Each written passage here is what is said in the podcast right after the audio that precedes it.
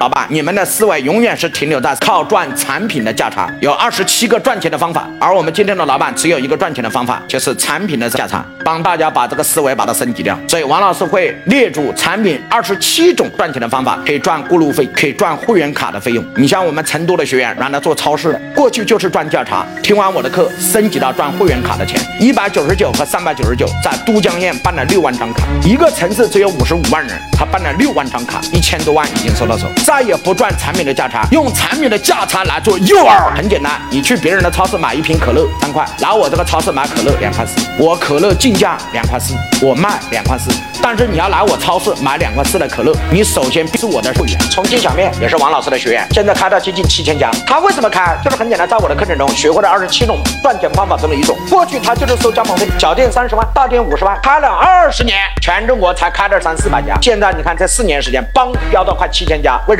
因为开加盟店不要加盟费。我们设计的商业模式非常简单，来我这儿学重庆小面的初级班九千八，高级班一万九千八，上完这两个班就可以去开重庆小面，不要加盟费。只有一个条件，所有每一碗面都要用我的面料酱。我是不是从一次的加盟费，现在变成了每一天只要你卖一碗面，我都可以赚一个面料包的钱。你一天卖两百碗面，每一个面料包我赚两毛钱。一家店卖两百碗，全国有七千家店，七千乘以两百碗，每一碗赚两毛。看我一天的现金利润是多，而且是天天都有钱赚，再也不是赚一次的钱，是永远都收钱。只要你吃面，我都有钱。是不是把过去一次性的费用变成了持续性的过路费啊？像水龙头一样，只要拧开水龙头，我电表就转，就能收你的电费、水费。各位同意不？这是我大家分享二十七种赚钱方法，主要是解决现金流的思路。